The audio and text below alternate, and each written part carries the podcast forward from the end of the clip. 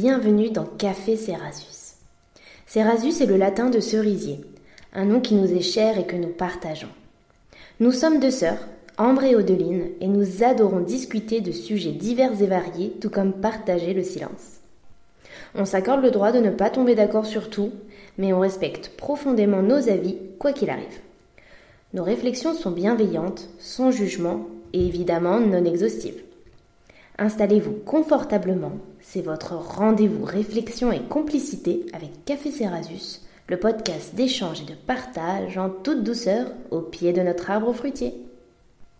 Ce temps de parole est tombé comme une évidence après nos multiples échanges sur tous les sujets du quotidien, car même en vivant ensemble, puis séparés, même en se ressemblant tout en étant totalement différentes, notre grande passion reste quand même de débattre, surtout quand nos opinions sont différentes ou nuancées.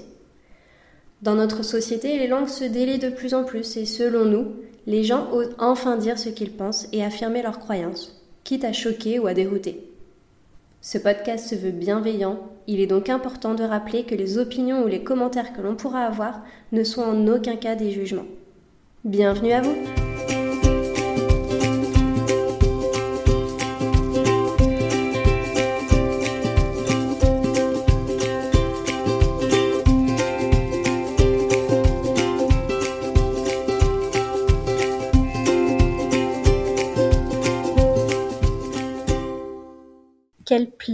de vous retrouver pour l'épisode 8 de la saison 2 de Café Cerasus.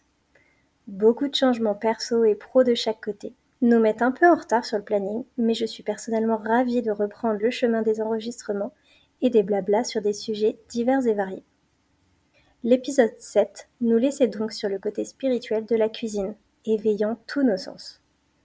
La spiritualité est immensément large, car je l'associerai à une libre pensée qui transcende les religions les dogmes et les interprétations diverses que chaque être humain peut faire sur n'importe quel sujet. Ainsi, O, je te laisse entamer la discussion en nous disant si tu es ou non quelqu'un de spirituel. Bonjour à toutes et à tous. Déjà l'épisode 8, le temps passe si vite.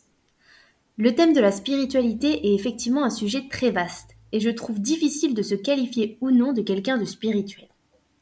Comme d'habitude, il est indispensable de clarifier le sujet d'appréhender son envergure et de piocher dedans ce qui peut nous correspondre personnellement. En ce sens, j'écarte déjà très rapidement l'aspect religieux de la spiritualité, car ça ne me représente absolument pas. Et je trouve que ce qui est peut-être bon à prendre dans les discours religieux est finalement bien plus proche de la philosophie et des sciences sociales. Et Hélène Hervé Désira l'exprime très bien en affirmant que, et je cite, le lien entre la spiritualité et la philosophie est plus adapté qu'avec la religion car elle s'apparente à une libre pensée qui ne peut être uniquement contenue dans la limite des dogmes religieux.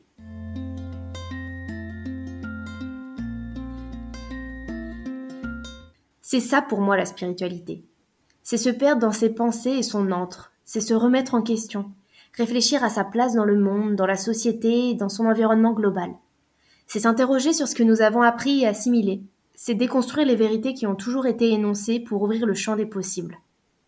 J'aimerais alors parler d'immanence, qui désigne le fait de ce qui a son principe en lui-même et évoque l'idée de rechercher dans la matière et en soi-même ses propres causes.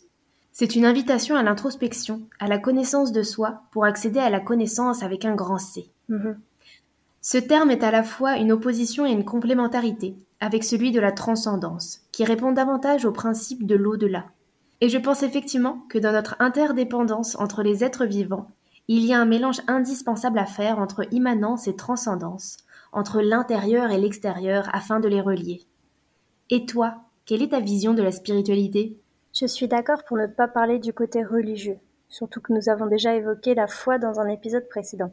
Pour moi, la spiritualité, c'est une introspection, comme tu l'as dit, sans que ça fasse écho à ce qu'il se passe autour de nous. En cela, ça va être de me poser des questions sur mon but dans la vie, ce que je veux garder et laisser à tel ou tel moment par rapport à mon vécu, mais aussi et surtout par rapport à mon ressenti.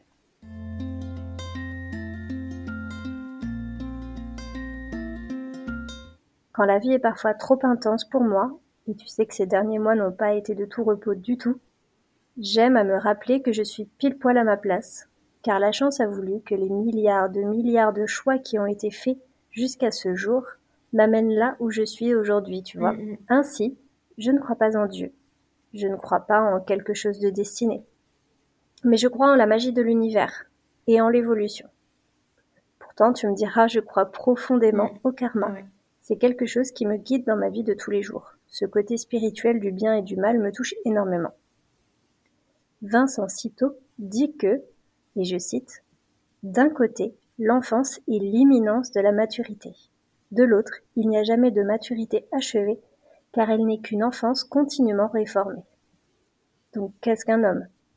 C'est un animal doué d'idées qui, par là, transcende ses conditions naturelles. Car il n'y a pas d'idées naturelles, il y a seulement des sensations et des affections naturelles particulières. L'idée, à l'inverse, est générale. Fin de citation. J'aime beaucoup cette citation justement car j'ai le sentiment d'écouter mes sensations et mes ressentis de manière quotidienne. Je suis vachement dans l'affect, que ce soit dans mes relations aux autres ou sur les décisions que je peux prendre pour ma famille et moi. Je vois ce que tu veux dire, et ça rejoint l'idée que les individus sont constamment en fusion entre l'interne et l'externe, entre leur intériorité et l'environnement dans lequel il et elle évoluent. Et nous apportons, par nos singularités, une diversité indispensable à la beauté du monde et à l'épanouissement collectif. Exactement. Éric Charmetan a alors mis en avant le fait que, je cite, la spiritualité est le fruit d'une élaboration culturelle dans laquelle un individu apporte ses propres variations et trouve des ressources pour donner du sens à sa propre existence et orienter son action.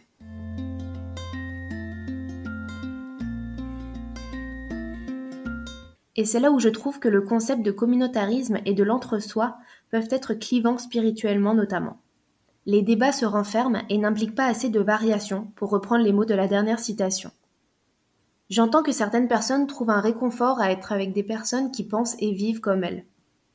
Et je suis la première à aimer organiser des apéros avec mes potes de gauche, féministes et écolos, avec qui je sais que je serai dans une safe place. Pour autant, c'est quand je suis confrontée à des discours divergents, ou parfois même contradictoires, que je sens que ma pensée s'élève. Et je suis alors confortée dans mes convictions et en ce que je crois, où il peut m'arriver d'être bousculée et piquée au vif, ce qui amène des réflexions et ce qui alimente mon immanence. Cette forme d'interdépendance et de nourrissage intellectuel et spirituel par les autres me fait penser au philosophe norvégien Arne Naes. Je le dis peut-être mal, là encore, je ne connais pas le norvégien. Et il a eu une expérience personnelle d'écosophité, un mouvement d'ouverture qui passe par l'apprentissage de la vie sociale, de la mise en relation de ses désirs avec ceux d'autrui, par le développement de la capacité à comprendre autrui jusqu'à se comprendre soi-même, comme faisant partie de l'aventure de la vie, de la biosphère, de l'écosphère. Le moi individuel s'élargit à la dimension d'un soi, Mhm. c'est-à-dire d'un être vivant devenu conscient de la profondeur relationnelle de son existence. Une profondeur qui va bien au-delà des relations avec ses proches. Et je trouve si triste que nos sociétés modernes occidentales aient tant perdu et même stigmatisé cette interdépendance des individus. Oui, l'individualisme a clairement de beaux jours devant lui, et ça me désole quotidiennement. Mais ce doit être la nature humaine, avec des gens qui en font trop et d'autres pas assez, des gens qui donnent et des gens qui prennent tout. En revanche, vous remarquerez que nous n'avons pas abordé le mystique et l'associant à ce thème de la spiritualité, car ce n'est pas notre vision. Cependant, Emmanuel Falk précise que, et je cite, On confond souvent, pour ne pas dire toujours, spiritualité et mystique, alors que la première indique d'abord, étymologiquement, l'aspiration de l'âme qui, dans sa partie supérieure, tend vers le divin. La seconde désigne, du moins dans le christianisme, l'entrée du croyant dans le mystère de la Trinité suressentielle. Fin de citation.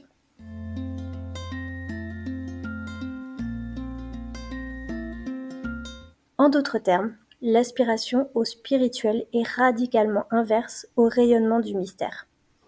Quand l'une marque la quête du divin par le sujet humain, sans qu'il en présuppose l'existence ni la manifestation, l'autre au contraire se pose et s'expose directement dans l'objet divin, évidemment révélé à l'humain, et quand bien même jamais il n'en contiendrait l'excès.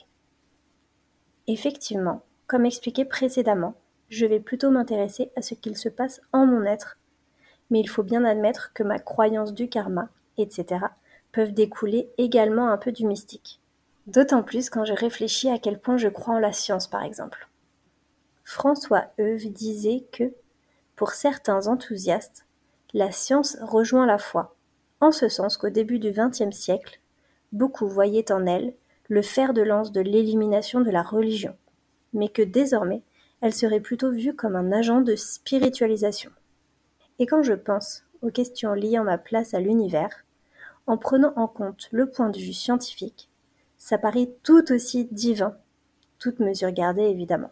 Je vois très bien ce que tu veux dire. Et ce phénomène de recul des croyances religieuses et du mystique au profit des explications scientifiques a été étudié par Max Weber en 1917 et se nomme le désenchantement du monde. J'en avais déjà parlé lors d'un épisode de la saison 1 de Café Cerasus. Et ce phénomène peut avoir une connotation positive ou négative selon le regard de chaque personne, selon les croyances, les cultures, les convictions. Yes.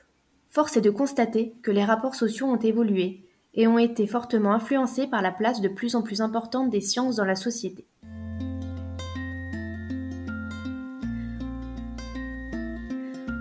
Lors de mes études de sociologie, j'avais eu la chance d'être publié dans le carnet de la Maison de la Recherche en sciences humaines de Caen, avec un article sur les enjeux anthropologiques du transhumanisme. Et pas que je ne veuille pas bosser sur l'écriture de cet épisode, je vais juste me permettre de citer une partie de cet article car elle correspond parfaitement à ce que nous évoquons aujourd'hui. C'est parti. C'est en 1755 que Jean-Jacques Rousseau inventa le néologisme profondément moderne de perfectibilité humaine, voulant que les hommes, avec un grand H, ne reçoivent plus les normes par Dieu ou la nature, mais bien à partir de leur propre raison, dans une croyance fondamentale en l'autonomie de l'être humain. Cette rationalisation des discours et des actions amène alors à faire perdre à la vérité morale son poids ontologique et demande une réflexion douloureuse sur les pouvoirs de l'homme, sur leurs bornes, leurs seuils et leurs limites, qui sont aussi leurs excès et leurs errements. Mhm. Je suis parfaitement consciente des méfaits et monstruosités qui ont et existent toujours dans le cadre des croyances plus spirituelles. Mais il faut admettre que la science nous amène son lot de bizarreries et de folies. Et comme nous l'énonçons quasiment dans chaque épisode, tout est une question de nuance et d'équilibre. Et selon moi, nous dévions encore toujours plus. Et là où tout se rejoint, c'est dans la volonté des hommes à être des dieux immortels et tout-puissants. J'en ai des frissons. Cette nuance que nous nous efforçons d'apporter à chaque épisode est parfois plus compliquée à déceler sur certaines parties. Et là, tu touches à un sujet sensible dont je ne suis pas du tout friande effectivement. J'adore la science, je la trouve extraordinaire, mais l'intelligence artificielle et la quête de l'immortalité, ou encore la conquête de l'espace, sont des thèmes qui me font particulièrement bader, si je puis dire. Car ce ne sont pas du tout ce que je recherche en mon moi intérieur. Comme déjà dit dans des épisodes précédents, je me sens vachement connectée à la nature. Et c'est drôle car en termes de spiritualité, Romain Roland évoquait l'idée de sentiment océanique. Cette expression ramène aux philosophies et religions mystiques tendant à l'éveil spirituel dont ce dernier était familier, et qui font appel fréquemment à l'image métaphorique de l'océan, représentant l'univers, dans lequel se dissout la vague, représentant l'individu.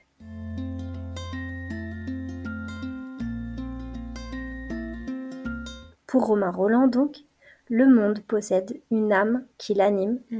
et cette animation est inspirée par la présence du Dieu vivant, entre guillemets, dont il disait avoir fait l'expérience plusieurs fois, directement de son toucher de feu, qu'il distinguait du Dieu d'histoire sainte, toujours entre guillemets, de l'institution. C'est cette âme universelle qui fait que l'univers n'est pas livré au chaos, que la nature est vivante et que ce libre jaillissement vital qui l'anime ne peut se réduire à la simple définition rationnelle fournie par les sciences. Mm. Je te laisse donc conclure sur cette dernière note de poésie qui m'inspire largement. La spiritualité est un thème très riche, qui interroge sur nous-mêmes, sur sa place dans le monde, mais aussi sur l'évolution des sociétés et des progrès sociaux. Se confrontent alors les différentes visions spirituelles et les multiples approches. Ainsi, pour certaines personnes, il s'agit d'une introspection et d'une quête de sens de la vie propre à l'immanence, alors que pour d'autres, elle est représentée par des éléments extérieurs transcendants comme des dieux, la nature ou encore les sciences. Quoi qu'il en soit, le but ultime de la spiritualité reste de trouver des réponses à ces questionnements et à trouver une forme de paix avec les autres et avec soi, dans un mieux-être psychique. La suite dans un prochain épisode. Merci encore à toutes et tous de nous avoir écoutés jusque-là. N'hésitez pas à parler de nous ou à partager, commenter ou liker nos posts. Et n'oubliez pas, la vie est toujours plus douce sous le cerisier de Café Cerasus.